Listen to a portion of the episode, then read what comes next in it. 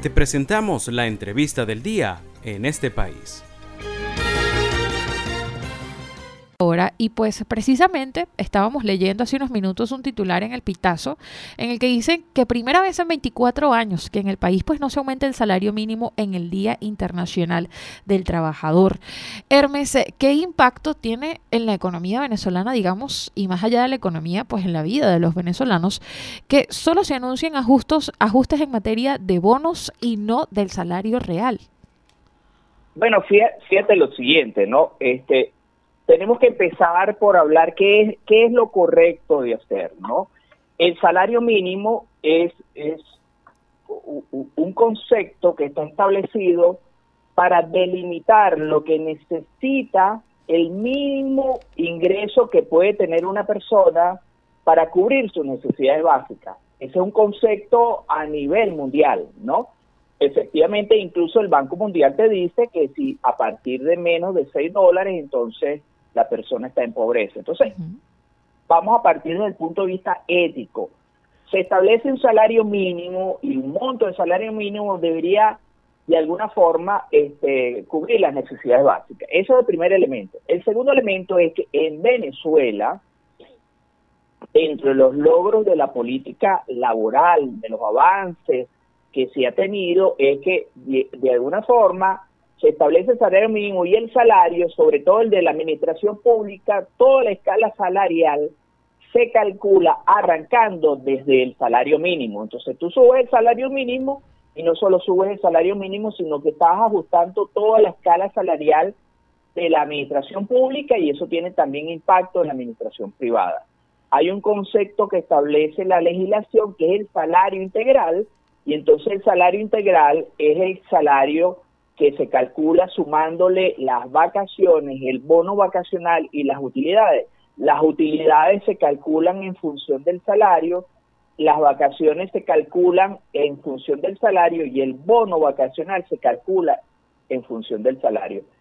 En un escenario donde el salario mínimo, que el año pasado arrancó en 40 y ahorita está en 5 y tiende a cero, entonces en ese contexto el salario va a tender también a cero. Entonces no solamente tiende a cero el salario, sino que tiende a cero los pagos asociados a bono vacacional, vacaciones y utilidades. Entonces realmente yo creo que es una ha sido un anuncio muy nefasto, no solamente el hecho de que no se, no se aumente, sino muy nefasto porque en un contexto inflacionario, entonces eso significa que los avances asociados a las prestaciones sociales, este, antiguamente se conocía como cesantía antigüedad, ahorita no se calcula así, pero los pasivos laborales, las utilidades, el bono de vacaciones y el salario, entonces tiendan a desaparecer. Y eso, ese concepto se estableció de alguna forma porque existe progresividad de los derechos. Entonces, ahora vamos a depender de bonos que no estamos seguros al final se hicieron anuncios en una rueda de prensa, después el ministro del Trabajo hizo aclaratoria, hay que esperar a ver cómo es el decreto, por ejemplo, se habla de indexación, yo quiero saber cómo se indexan, porque supuestamente el salario está indexado al petro y bueno, sabemos cómo está el salario mínimo. Entonces creo que es un anuncio muy, muy nefasto para los trabajadores en general. Oye, discúlpame.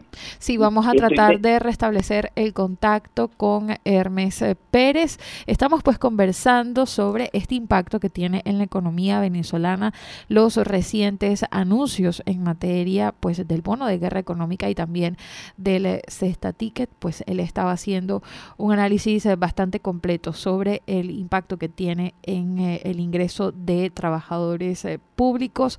Pues también tomamos acá unas declaraciones que Hermes ha dado a través de su cuenta de Twitter, pues que el anuncio se traduce en la eliminación del salario como base de cálculo y la progresividad de los derechos laborales. Esto fue la entrevista del día en este país. Para conocer más el programa, síguenos en nuestras cuentas en redes sociales. Estamos en Twitter e Instagram como arroba en este país radio y visita nuestra página web www.enestepais.info.